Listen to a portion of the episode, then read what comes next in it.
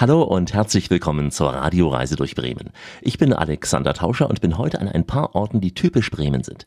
Woran denken Sie eigentlich bei Bremen? An die Weser, die Stadtmusikanten? Das ist schon richtig, aber auf meiner Tour erfahre ich noch jede Menge weitere spannende Geschichten. Zunächst laufen wir durch das historischste Viertel der Hansestadt, flanieren dann kurz am Wasser, laufen durch die meistbesuchte Gasse Bremens und betreten das Wahrzeichen dieser Stadt.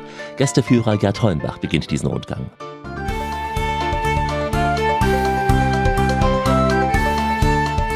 Moin, meine Damen und Herren, herzlich willkommen zu einer Führung durch das Schnorrviertel in Bremen und später noch durch das Bremer Rathaus. Wir sind hier eingangs des Schnorrviertels, das älteste noch zusammenhängende Wohngebiet Bremens. Das Schnorrviertel war nicht zerstört worden im Zweiten Weltkrieg, aber die Häuser in so baufälligem Zustand, dass es der Denkmalpflege zu verdanken ist, dass man sie nicht komplett abgerissen hat, sondern in den 50er Jahren hat man die Fassaden erhalten und dahinter modernisiert. Wir stehen hier zurzeit vor dem Gasthof zum Kaiser Friedrich. Sie wissen, der 99-Tage-Kaiser, dann verstarb er. Das Gebäude ist gut 400 Jahre alt, innen ganz rustikal, norddeutsche Küche. Wer in Bremen Wert darauf legt, einen Stammtisch zu haben, der hat ihn hier am Kaiser Friedrich. Hier sind 91 Stammtische registriert, damit man seine Freunde und Bekannten einmal die Woche oder alle 14 Tage sehen kann. Rechts daneben lesen wir Schnurkrämerei, eine der letzten Tante-Emma-Läden hier im Innenstadtbereich. Und etwas weiter auf dem Straßenschild steht Franziskanerstraße. Franziskaner, arme Bettelmönche, haben hier bereits im 13. Jahrhundert gesiedelt, sich wie dahinter befindliche Backsteinkirche gebaut, die Kirche der katholischen Gemeinde heute, gegenüber eine katholische Privatschule. Und jetzt haben wir wieder ein Kloster im Bremer Schnorrviertel. Hier links von uns, das ist die Heimstätte für sieben katholische Birgittennonnen wenn Sie nach Bremen kommen. Sie können auch bei den Birgitten übernachten. Sie servieren Ihnen tatsächlich auch das Frühstück, aber den Herren nicht ans Bett. Die Radioreise mit Gerd Hollenbach jetzt vor einem süßen Schaufenster im Schnorr. Ja, aber wir lesen hier Bremer Klaben. Ein schwerer Fruchtkuchen wird das gesamte Jahr über gebacken, also nicht nur vor Weihnachten und nach Gewicht verkauft. Vorsicht, er springt so auf die Hüften. Sie wissen ja, alles, was gut schmeckt, springt auf die Hüften. Was noch besser schmeckt, bleibt auch drauf, das sogenannte Hüftgold. Dann lesen wir hier Bremer Babbler, eine Kräuter-Pfefferminz-Lutschstange, Bremer Kluten, Pfefferminz-Fondant in Schokolade gedippt. Weiterhin sehen wir Münchhausen Kaffee, die Firma Münchhausen befindet sich in der Bremer Neustadt, eine der letzten privaten Kaffeeröstereien von 200, die wir mal in Bremen hatten. Jede zweite Tasse Kaffee, die in Deutschland getrunken wird, kommt über bremische Hefen. Das sind ganze Kaffeebohnen. Wenn Sie diese malen und aufbrühen, fassen Sie keine anderen mehr an. Sehen auch noch die Stadtmusikanten sogar. Ja, Gummibärchen. Gummibärchenform als Stadtmusikanten. Gut, dann gehen wir ein Stück weiter. Wir kommen gleich an die Hauptstraße. Schnur, Schnur Niederdeutsch bedeutet nichts anderes als Schnur wie Bindfaden, weil die Häuser wie Perlen auf einer Schnur aufgereiht aneinander gebaut sind. Und hier haben wir jetzt auch die gesamte Silhouette der Hauptstraße vor uns und da sieht man wirklich, da ist ein Haus an das andere angebaut und aufgereiht eben wie Perlen auf einer Schnur, wie man es gibt hier links und rechts wunderschöne Gastronomie.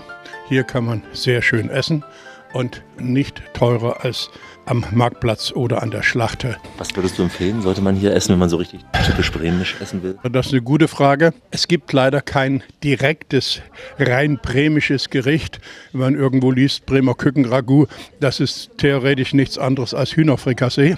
Aber natürlich eben Bremer Knipp oder Labskaus, das sind die norddeutschen Gerichte. Wir lesen hier den Straßennamen Wüste Städte. Da gehen wir mal hinein. Wüste Städte deswegen, es hat hier im Mittelalter gebrannt, dann lag das über 100 Jahre brach und daraus hat sich dann im Volksmund der Begriff Wüste Städte gebildet. Und wir kommen hier am kleinsten Hotel Bremens vorbei. Das Hochzeitshaus, ein Schlafraum, ein Frühstücksraum, aber alle anderen Hotels in Bremen träumen von der Auslastung des Hochzeitshauses. Und etwas weiter hier das kleinste Haus im Schnorr, 41 Quadratmeter über drei Ebenen. Vor Jahren konnte man das gesamte Haus mieten. Man wohnte dann wie in einer Puppenstube. Nur alle über 1,70 Meter Körperlänge hatten immer Probleme mit der Deckenhöhe. Heute ist hier dieses Stoffgeschäft eingezogen. Ganz süß, eine blaue Tür. Ja, etwas schräg und so weiter. Also ist schon ganz urig hier. Rechts von uns, dieses orangefarbene Gebäude, ist das letzte noch existierende Packhaus im Schnorr. Schiffe legten dort an, haben ihre Güter entladen, wurden hier zwischengelagert oder andere Schiffe von hier aus beladen. Heute ein Haus für Bremer Geschichten. Schauspieler erzählen in innen ihre Lebensgeschichte, sogenannte Bremer Originale. Und in der Fassade sehen wir den heiligen Jakobus und die Jakobsmuschel. Der Jakobus ist der Schutzheilige der Pilger und die Jakobsmuschel ist das Zeichen der Pilger nach Santiago de Compostela in Spanien. Wir kommen jetzt an die engste Stelle im Schnurr, 55 cm breit. Ich empfehle dort immer seitwärts zu gehen. Denn mir ist auch schon viel ans Herz gewachsen, lieber Gerd. Ja. Wir sind jetzt an der schmalsten Stelle hier im Schnorrviertel, 55 cm breit. So Rainer Kalmund hätte schon ein Problem, hier reinzugehen. ja, der, auch, auch wahrscheinlich von der, seitlich. Nicht jede Gasse ist so schmal im Schnorr, aber Autos haben definitiv keinen Platz hier. So kann der Besucher in aller Ruhe an den kleinen, schmalen Fachwerkhäusern aus dem 15. und 16. Jahrhundert entlang bummeln. Das Schnorrviertel liegt nah an der Weser und der Name stammt auch vom alten Schiffshandwerk, denn hier wurden unter anderem Seile und Taue gefertigt, ebenso Draht- und Ankerketten. Alle diese schönen kleinen Häuser, die wir jetzt hier sehen, sind bewohnt. Eins kann man sogar mieten für bis zu sechs Personen. Und wenn man mal sich hier umschaut und auf dieses nette kleine Haus mit dem Balkon blickt, ist das nicht urig, gerade mal 500 Meter vom Marktplatz entfernt. Am Abend kann man den Bewohnern fast auf den Tisch blicken und sehen dort, was es zum Abendessen gibt. Aus dieser kleinen Gasse herauskommend sehen wir hier links das moderne Wohngebiet des Schnorrviertels. Es ist etwas teurer im Schnorr zu wohnen, aber immer noch preiswerter als in der Umgebung von Stuttgart oder München, den teuersten Wohngegenden Deutschlands. Und rechts hat man nicht vergessen, die Weihnachtsdekoration abzunehmen. Dort können Sie Weihnachtsartikel das gesamte Jahr über kaufen. Eine Fundgrube für Japaner und Amerikaner.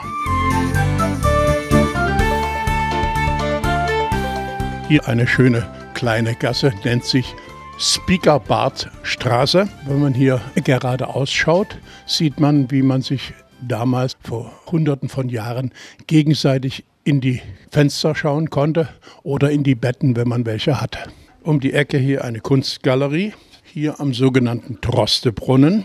Georg Troste war ein Schriftsteller, der Kindergeschichten auf Plattdeutsch geschrieben hat. Hier hat man ihm diesen Ötchen Aldag Brunnen gewidmet. Ötchen Aldag war eins dieser Kinder, die in diesen Geschichten spielten. Und gegenüber sehen wir das Institut zur Pflege der niederdeutschen Sprache. Niederdeutsch ist kein Dialekt, sondern eine eigene Sprache. Tags um 10.30 Uhr gibt es auf Radio Bremen immer die Nachrichten ob Platt. Ist Niederdeutsch der Überbegriff für Bremen und andere Regionen? Nein, es ist äh, im Prinzip hier in ganz Norddeutschland eine Sprache, die sich herausgebildet hat. Es fängt vom holländischen oder Ostfriesenblatt, Hamburger Blatt, Bremer Blatt. Das Einzige, was etwas abweicht, ist das Nordfriesische. Das ist selbst für Leute, die Niederdeutsch sprechen, schwer zu verstehen. Das ist etwas anders. Aber zum Beispiel eben hat es auch eine Anlehnung heute an die englische Sprache, weil da eben viele aufgrund der Völkerwanderung damals nach England ausgewandert sind. Wir sind jetzt am Stavendamm angekommen. Staven, das niederdeutsche Wort für Stuben. Hier befanden sich im Mittelalter die Badestuben. Schiffe legten dort an und nach Monaten an Bord benötigten die Seeleute mal wieder ein Bad. Und wie es in solch einem Badezuber zuging, sieht man hier, Männlein wie Weiblein badeten damals zusammen. Und in diesem Badezuber, wie wir sehen können, sind nicht nur zwei Personen. Von der dritten schaut nur noch die Nase heraus. Was der oder die da unten macht, weiß ich allerdings nicht. Stavendam, auch die Kirche hatte hier Badestuben. Somit war das wohl alles hier genehmigt. Aber es sieht nach einer Orgie aus. Ja, es ist ein Männlein und Weiblein nackend, wie sich das äh, für ein Badezuber gehört. Und ja, ich will mich da jetzt nicht weiter dazu auslassen. Waren es diese Freitagsbadenden oder was denn so ein Etablissement damals? Ich würde mit dem Wort Etablissement etwas vorsichtig sein, aber Sie wissen, im Mittelalter war das ja nicht so ganz einfach mit der Hygiene und der Sauberkeit und da gab es eben diese sogenannten Badestuben, die dann eben später auch mit Ausschank und Essen äh, da erweitert wurden und vielleicht noch einiges mehr. Ja, vielleicht noch einiges mehr. Da bleibt auch unser Guide, der sonst ja sehr detailliert erzählt, recht knapp in der Aussage. Ein anderer Gästeführer sprach an dieser Stelle vom Zitat Flotten Dreier in der Wanne. Aus den schmalen und verwinkelten Gassen sind es nur ein paar Meter und schon öffnet sich der weite Blick übers Wasser. Wir erreichen die Uferpromenade Schlachte mit ihren Restaurants, Bars und Kneipen. An der Weser angekommen und über die Weser blickend sehen wir die Deutsche Gesellschaft zur Rettung Schiffbrüchiger. Hier in Bremen ist die Einsatzzentrale für alle Seenoteinsätze in Ost- und Nordsee. Wir sehen davor ein Museumsschiff. 60 moderne Seenotkreuzer sind an den Küsten der Ost- und Nordsee stationiert. Diese Gesellschaft ist über 150 Jahre alt und hat in diesem Zeitraum über 85.000 Menschenleben aus Seenot gerettet. Links davon der vierkante Turm, unser ehemaliger Wasserturm. Der nennt es nur liebevoll die umgedrehte Kommode. Heute ein Industriedenkmal aus der Gründerzeit. Und weil du gerade Seenrettung sagst, die Weser sieht hier sehr friedlich aus, sieht fast flach aus, hat aber auch sicher ihre Tücken. Wie äh, einmal das, wir sind hier circa 70 Kilometer von der Nordsee entfernt, sehen sehr viel Steine am gegenüberliegenden Ufer. Um 7 Uhr war Hochwasser, wir haben ablaufend Wasser. Und bei Hochwasser würden wir keine Steine am gegenüberliegenden Ufer sehen. Der Tidenhub, also der Unterschied zwischen Hoch- und Niedrigwasser, beträgt in Bremen vier Meter. Das ist relativ viel. Die Flutwelle benötigt anderthalb Stunden, um vom Bremerhaven bis Bremen hier aufzulaufen. Bremerhaven gut 65 Kilometer von hier entfernt. Und einfach so rüberschwimmen über die Weser ist sicher auch nicht ganz einfach. Es geht. Es ist schon, ich würde sagen, nicht gefährlich, aber da muss man schon ein guter Schwimmer sein, um die Weser hier zu queren. Hier geht es ja noch am Bremerhaven, da ist sie schon gut 1000 Meter und weiter breit. Wir haben hier an einer Steinmauer einige Hochwassermarken der Weser. Das Hamburger Hochwasser von 1962 ist bestimmt vielen ein Begriff. Mit dem Namen Helmut Schmidt hier auch verbunden. Ähm, richtig, genau so. Und damals hat Hamburg über 300 Menschenleben verloren, Bremen 15. Und wir sehen hier den Wasserstand der Weser Februar 62 darüber. Der nächsthöhere Wasserstand 1946, da wäre ich schon komplett mit dem Kopf unter Wasser. Wenn wir ganz nach oben schauen, 1881, der höchste jemals gemessene Wasserstand der Weser. Die gesamte Bremer Altstadt war damals unter Wasser, weil Bremen war damals noch nicht eingedeicht. Deswegen muss auch heute noch jeder Bremer eine zusätzliche Steuer bezahlen, die Deichgebühr zur Unterhaltung der Deiche, damit so etwas da oben wie 1881 nie wieder vorkommen kann. Wir kommen jetzt gleich noch an zwei Löwenköpfen vorbei. Das waren Brückenköpfe einer Brücke über die Weser. Alle Brücken sind im Zweiten Weltkrieg zerstört worden. Man hat sie später geborgen und wieder neu aufgestellt. Inzwischen sind wir an der Schlachte gelandet. Das hat nichts mit Schlachten zu tun, sondern Slate, das Wort bedeutet schlagen. Man hat hier im Mittelalter Eichenpfosten zur Uferbefestigung eingeschlagen. Das war für 600 Jahre der Hafen von Bremen, heute verbreitert zur Weserpromenade. Rechts von uns die Kirche St. Martini, im Mittelalter die Kirche der Kaufleute und Kapitäne. Hier hat ein Pfarrer namens Neander gewirkt. Er war vorher Lateinlehrer in Düsseldorf, ist in einem nach ihm benannten Tal gewandert. Gut 200 Jahre später hat man dort den Neandertaler gefunden, aber hier an St. Martini zu Bremen hat er sich unsterblich gemacht. Er hat hier das bekannte Kirchenlied Lobe den Herrn geschrieben, Herr Neander. Wir gehen jetzt hier durch einen Tunnel in die Böttcherstraße die kürzeste Verbindung zwischen dem Marktplatz und der Weser. Und wie der Name sagt, hier waren die Böttcher, die Fassmacher zu Hause. Im Mittelalter wurde alles in Fässern transportiert, aber vor gut 100 Jahren war der Bedarf an Fässern nicht mehr da. Das Handwerk verfiel, sie haben ihre Häuser verlassen und der Kaffeekaufmann Ludwig Roselius hat ab 1902 alle Häuser der Böttcherstraße aufgekauft. Ab Ende der 20er Jahre haben ihm drei Architekten die Böttcherstraße neu erbaut. Wir werden uns gleich beide Seiten anschauen. Eine Seite typische gotische Backsteinarchitektur. Die andere Seite hat der Worpsweder Künstler, Bildhauer und Architekt Bernhard Höttger gestaltet. Er hat die gesamte Fassade als ein Kunstwerk betrachtet und mit Backsteinen sogar modelliert. Jedes Haus in der Böttcherstraße hat einen Namen. Wir sind hier soeben am Robinson Crusoe Haus vorbeigekommen. Vielleicht entsinnen Sie sich, der Schriftsteller Defoe sagte damals, der Vater von Robinson Crusoe sei ein Bremer Kaufmann gewesen. Und wo Robinson Crusoe ist, ist Kamerad Freitag nicht weit weg. Deswegen nebenan die Bar Freitag. Vor uns das Roselius Haus. Das war sein Kaffeekontor bis 1928. Dann hat er seine eigene bedeutende Kunstsammlung eingebracht und es in ein Museum umfunktioniert. Die Grundmauern gehen tatsächlich auf 1588 zurück.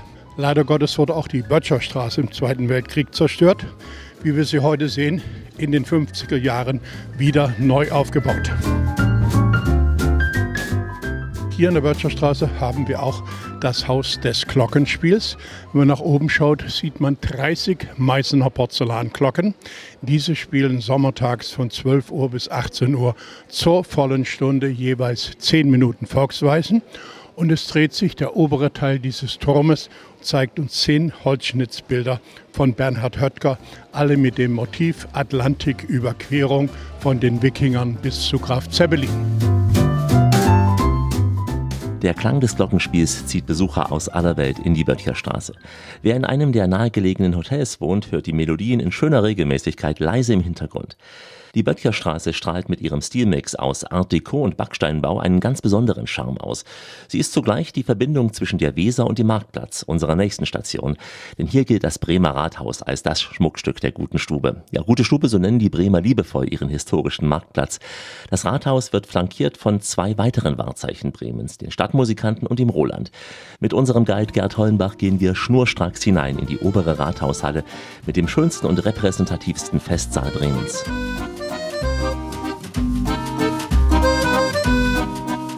Wir sind jetzt im Bremer Rathaus.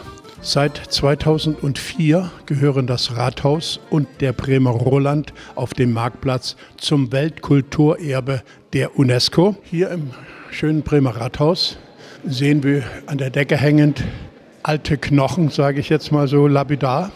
Es sind die Unterkieferknochen eines Blauwales, des größten Säugetiers auf der Erde. Blauwale können über 30 Meter lang werden und wiegen dann bis zu 200 Tonnen. Einer der nördlichen Stadtteile heißt Fegesack. Dort waren nicht nur die Heringsfischerei zu Hause, sondern von Fegesack aus starteten die Walfangkapitäne nach Grönland, um dort Wale zu jagen. Einige von ihnen brachten dann solche Knochen mit, wie wir sie heute hier sehen. Hier durch diese Tür hindurchschauen, da sind die Büros unserer Senatoren und unseres Senatspräsidenten. Wir haben im Bundesland Bremen noch alte römische Bezeichnung. Es gibt hier keinen Minister oder Ministerpräsidenten. Unser Senatspräsident ist gleichzeitig Bürgermeister von Bremen wie auch Landesvater, was man woanders Ministerpräsident bezeichnet. Wir sehen hier eine wunderschöne Statue aus Marmor, stellt den Bürgermeister Smith da. Der war ganz wichtig für Bremen aus folgendem Grund. Als die Weser immer weiter versandete und die Schiffe nicht mehr voll beladen an die innerstädtische Kaje kommen konnten, ging das an den Lebensnerv der Kaufleute. Und dieser Bürgermeister hatte die Idee, vom Königreich Hannover an der Wesermündung Land zu kaufen und gründete dort 1827 Bremerhaven. Dem guten Mann müssen wir heute noch dankbar sein, in der Zwischenzeit hat sich Bremerhaven zu einem der größten europäischen Containerterminals in Europa entwickelt. Wir sind jetzt im Bremer Festsaal, der frühere Versammlungsraum der bremischen Bürgerschaft bis 1966. Wird heute natürlich auch für alle Veranstaltungen genutzt, sei es Konzerte, Buchlesung, Freisprechung von Gesellen. Und in einem Rathaus in Deutschland normalerweise kann geheiratet werden. Die standesamtliche Trauung findet hinter diesen Türen statt. Und wenn das Brautpaar vom Land kommt und das gesamte Dorf einladen muss, dann bekommen sie diesen Raum hier noch dazu. Blicken wir voraus auf dieses Bild des Künstlers Karl Finnen. Es zeigt uns die Silhouette Bremens im 17. Jahrhundert. Diese beiden Kriegsschiffe davor, sogenannte Orlog-Schiffe, werden wir gleich noch als Schiffsmodelle von der Decke hängend in der oberen Rathaushalle wiedererkennen. An der Wand links sehen wir das Wappen der Hansestadt Lübeck, rechts das Wappen der Hansestadt Hamburg. Und was sagen oder behaupten die Hamburger immer? Sie seien oder sie haben das Tor zur Welt. Und wir Bremer sagen, ihr dürft gerne das Tor haben, weil wir den Schlüssel zum Tor haben. Sie kennen die Neckigkeiten zwischen Bremen und Hamburg nicht nur fußballbedingt. Man liebt sich eben. Ja.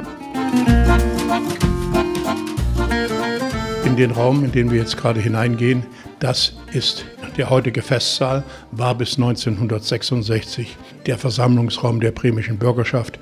1966 hatte Architekt der Moderne, Herr Luckhardt, an der Stelle, an der sich vorher die Börse befand, das heutige Parlamentsgebäude dort errichtet. Durch diesen Festsaal hindurchgehend kommt man hier in das sogenannte Kaiserzimmer. Diesen Raum haben Bremer Senatoren dem letzten deutschen Kaiser Wilhelm II. gewidmet, wenn er auf dem Weg nach Wilhelmshaven war, um seine Flotte zu inspizieren, machte er immer im Bremer Rathaus Station. Ich vermute wegen des guten Ratskellerweines. Aus dem Fenster blickend kann man noch mal die Bremer Stadtmusikanten sehen. Die Kurzform des Märchens der Bremer Stadtmusikanten lautet: Wer zu viel Steuern bezahlt, ist ein alter Esel. Man kommt sowieso auf den Hund. Es ist alles für die Katz und hinterher kräht kein Hahn mehr danach. Hier in der oberen Rathaushalle stehend, hier findet das wichtigste Ereignis Bremens in der oberen Rathaushalle statt, das sogenannte Schaffermahl oder die Schaffermahlzeit. Da es bis zum Jahre 1545 zurückgeht, nennt man es auch das älteste Brudermahl der Welt. Wenn damals im Frühjahr das Eis der Weser brach, dann haben die Kaufleute ihre Kapitäne zu einem Abschiedsessen eingeladen, dessen Speisenfolge heute noch die gleiche ist. Es beginnt mit Bremer Hühnersuppe, dann gibt es Stockfisch, das ist dieser getrocknete Kabeljau, den man erstmal drei Tage einweichen muss, um ihn zubereiten zu können. Dann gefolgt von Bremer braunen Kohl. Sie sagen vielleicht Grünkohl dazu. Bremen fängt mit B an und deswegen heißt das hier Braunkohl. Und ich finde, wenn Sie Grünkohl lange genug kochen, sieht er auch so aus. Dann gibt es Kalbsbraten, Rigabut, Räucherfisch und am Ende eine Käseplatte. Das Ganze mal dauert fünf Stunden minutiös geplant. Es wird von zwölf Reden unterbrochen. Es versammeln sich hier in der oberen Rathaushalle 300 Personen. 100 Kaufleute, 100 Kapitäne, 100 geladene Gäste. Sollten Sie einmal zum Bremer Schaffermal eingeladen werden, vergessen Sie bitte nicht, einen großen Scheck mitzubringen. Es hat nichts mit der Größe des Schecks zu tun, sondern die Summe, die da draufsteht und wie viele Nullen da zu sehen sind, ist entscheidend. Eins von Bremens bestgehüteten Geheimnissen, wie viel Geld auf dem Schaffermal gesammelt wird und anschließend dem Haus Seefahrt in Bremen Nord zur Verfügung gestellt wird, wo auch heute noch Kapitäne oder deren Witwen ihren Lebensabend verbringen. Am Ende dieses prunkvollen Rathaus noch eine Truhe mit etwas Geld, aber aus aller Welt. Hier sieht man chinesische Yuan, koreanische Won, amerikanische, kanadische Dollar, russische Rubel und sonstige Währungen. Diese Truhe ist hier aufgestellt. Zur Unterhaltung des Weltkulturerbes wäre man dankbar. Jeder Cent zählt. Heben Sie sich auf jeden Fall ein paar Cent für das Focke-Museum auf. Es lohnt sich, denn hier erleben Sie die Bremer Geschichte im Schnelldurchlauf.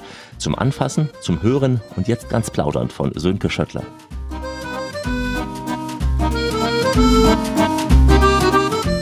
Moin. Das Focke-Museum ist übrigens gegründet worden von dem Vater der berühmten Flugzeugkonstrukteure Wilhelm und Henrich Focke. Äh, es gab ja hier in Bremen die Focke-Wulf-Werke. Es ist quasi das Bremer Landesmuseum für Geschichte und Kultur. Hier ist ja auch der Originalkopf des Rolands. Das heißt, der echte ist gar nicht vor dem Rathaus. In den 90er Jahren hat man den Roland restauriert ne, und da hat man ihm einen neuen Kopf äh, verpasst. Das ist hier der mittelalterliche. Da blicken uns jetzt über 600 Jahre an. Ja, hier äh, sehen wir jetzt gerade das Richtschwert, das zum letzten Male 1831 im April benutzt wurde, als die Mörderin Gesche Gottfried auf dem Domshof enthauptet wurde.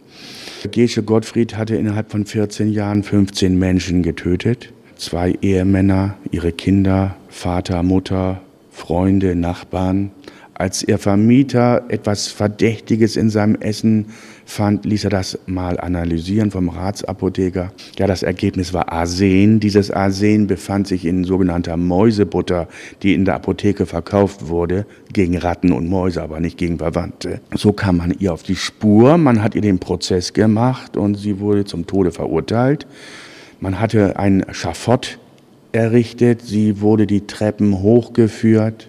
Einer der beiden Richter hat nochmal laut das Todesurteil vorgelesen und dann hat er einen Stab zerbrochen. Das war das Symbol dafür, dass äh, das Todesurteil rechtskräftig war und vollstreckt werden würde. Ja, und der Hörer weiß jetzt endlich, äh, woher die Redewendung kommt, den Stab über jemanden brechen. Dann hat Frau Gottfried jedem der beiden Richter nochmal die Hand gegeben. Dann bekam sie noch einen Schluck Rotwein, man ist ja in Bremen. Und dann hat der Scharfrichter sie auf einem Stuhl festgeschnallt und ihr mit diesem Schwert, was wir jetzt vor uns sehen, den Kopf abgeschlagen. Und da, wo der Kopf hinfiel, dort hat man dann den Spuckstein ins Pflaster eingelassen, wo die Bremer bis zum heutigen Tag draufspucken, um zu zeigen, was für eine bösartige Frau das war. So, das ist ja nun ganz was Spannendes. Das ist hier ein Modell des Bremer Hauses. Die Vorstädte sind immer noch geprägt ja, von diesen äh, Bremer Häusern. Diese Art von Reihenhaustyp gibt es tatsächlich nur in Bremen. So äh, in den 60er Jahren des 19. Jahrhunderts entstanden. Das ist ja so ein ganz typisch klassisches Beispiel. Man kommt von der Straße in den Vorgarten und wenn man in den Keller will, der hier vornehm Souterrain heißt, muss man erstmal eine Treppe runtergehen. Wenn man aber hinten in den Hof will, dann geht man zur Ebner Erde raus. Das heißt, äh, alle Straßen in den Vorstädten sind aufgeschüttet. Wir stehen jetzt hier vor einer Vitrine mit einem Kaffeeservice von Kaffee Haag. Der Ludwig Roselius war ja der Erste, der koffeinfreien Kaffee im größeren Stile auf den Markt brachte. Das hat ihn zu einem sehr, sehr reichen Mann gemacht. So reich, dass er sich die ganze Böttcherstraße kaufen konnte.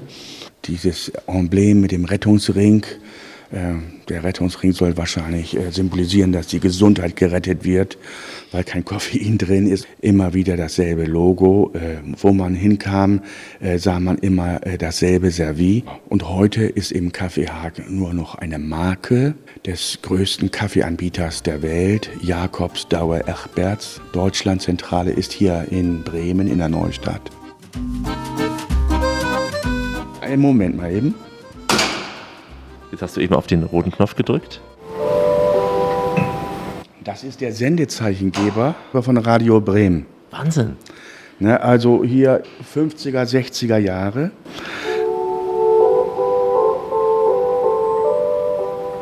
Das war das Erkennungszeichen von Radio Bremen damals? Das war das Erkennungszeichen von Radio Bremen und dann laufen bei mir ja irgendwelche Gefühlsfilme im Kopf ab. Also man hatte noch keinen Fernseher, mit der Familie zusammen im Wohnzimmer sitzen, also Eltern und drei Geschwister noch und dann wurde natürlich Radio gehört und dann hörte man eben aus diesem braunen Holzkasten dieses Geräusch aus der Ferne. Ne? Schön. Ich mag ja solche alten historischen Jingle, wie man heute sagt. Und ja. äh, damals hat die Radio noch eine ganz andere Bedeutung gehabt. Ja, eine ganz andere Bedeutung. Das war quasi so die einzige Verbindung zur großen, weiten Welt. Ne? Und damals hatte Radio auch meines Erachtens noch eine ganz andere Qualität. Außer die Radioreise heute. Ne? Außer, außer der Radioreise. Das ist natürlich vollkommen klar. Aber der Knopf erinnert mich so an den Knopf des ZDF. auf den Willy Brandt gedrückt hat und das Farbfernsehen gestartet hat. Aha. Na, also Radio Bremen ist ja wohl der älteste ARD-Sender. Und zwar wurde Radio Bremen schon 1945 gegründet von den Amerikanern. Also Nordwestdeutschland war ja britische Zone, aber Bremen und Bremerhaven waren eine amerikanische Enklave im britischen Sektor. Die Autokennzeichen hatten damals hier AE, amerikanische Enklave. Was dann der NWDR? Die britische Zone, das war der NWDR, der sich dann geteilt hatte. Also Niedersachsen, Hamburg und Schleswig-Holstein hatten dann den NDR und äh, Nordrhein-Westfalen den WDR. Die erste Sendung von Radio Bremen, die ging Weihnachten 1945 über den Äther. Und zwar eine Militärkapelle auf dem Marktplatz hat den hungrigen Bremern, die damals viel, viel schlanker waren als heute, Weihnachtslieder vorgespielt. Nicht nur zur Weihnachtszeit lohnt sich ein Besuch in der Hansestadt. Wenn Sie unseren typisch Bremer Rundgang in Natura erleben wollen, dann buchen Sie doch eine der vielen Stadtführungen. Kommen Sie am besten ins Büro der Bremer Touristikzentrale direkt im Herzen der Hansestadt und schauen Sie jetzt schon mal auf das große Angebot unter www.bremen.de/tourismus. www.bremen.de/tourismus.